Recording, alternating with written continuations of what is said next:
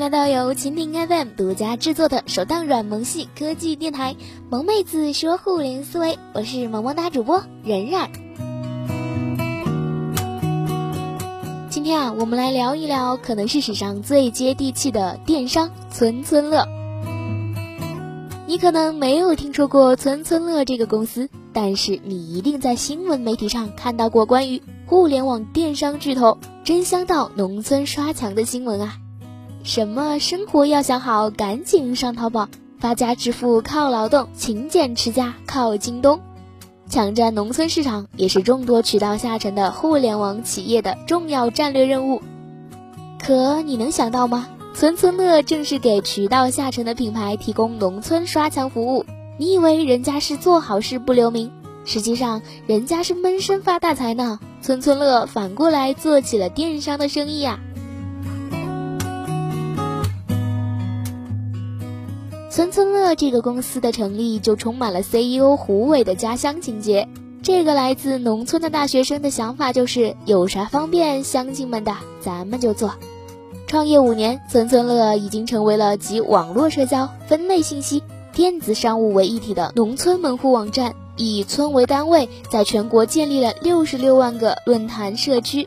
通过募集三十多万网络村官，来推进各项农村市场的服务项目。比如寻访老乡、农产品交易致富、连锁超市 WiFi 覆盖、农家乐旅游、电影下乡、农村保险理财等等，就像一个个根据地似的，在农村这样的熟人社会，启用当地网络村官能够节省很大的成本。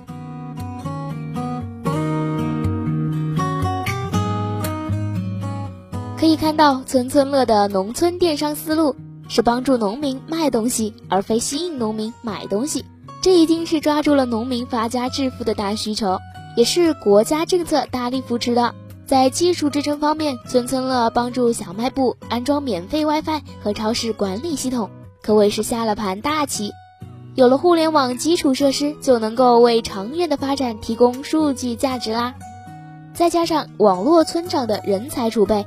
使其渠道下沉更加的精准有效，一方面可以让落地项目能够落实到最后一公里，另一方面，网络村官用拍照、摄像等方式对任务进度进行监督管理，并及时反馈回线上，让村村乐知情，从而更加清楚每户农民的困难在哪里，什么样的方式能够有效的解决问题，从此帮助农民更快的摆脱贫困或实现致富的梦想。正好契合了 O2O 模式的运用，可以说这个互联网加农村的组合，的确是让互联网弥补了农村市场的短板。当然，随着移动互联网在农村的普及率越来越高，农村市场热潮已经达到了高点。村村乐要面对的竞争对手，正是曾经的那些电商巨头客户。根据2014至2015中国农产品电子商务发展报告数据显示。二零一四年，中国涉农类电商企业达到了三点一万家，其中农产品电商有四千家，最大的两家电商淘宝、京东占据了超过百分之八十的市场份额。阿里巴巴的村淘平台，牵线万村计划农村战略，京东的强大物流能力也在发展农村人脉上发挥着优势。在这样激烈的竞争局面下。农村电商市场面临着风险，一是本地化人才，二是物流和生产管理。在这两点上，村村乐仰仗着扎根农村发展起来的底子和网络村官的资源，似乎占尽了地主优势。不过，目前村村乐也只能从卖农产品入手，想要和京东竞争卖电子产品，和淘宝竞争卖生活用品，还是比不上人家家大业大呀。另外，互联网公司十分注重品牌的建设，对于产品口碑的好坏、粉丝数量的多少也是十分的看重。农产品多数都是由原产地识别，且假冒伪劣盛行，许多农民或者农业企业都缺乏品牌意识。在村村乐网站上，也能看到许多活跃度不足的乡村，或者张贴一些质量低下的产品广告。因此，村村乐需要有更加完善的策略来帮助提高农产品的品牌建设速度、传播力度，以培养更多忠实的高质量的粉丝和用户，让乡亲们过上更幸福的生活的。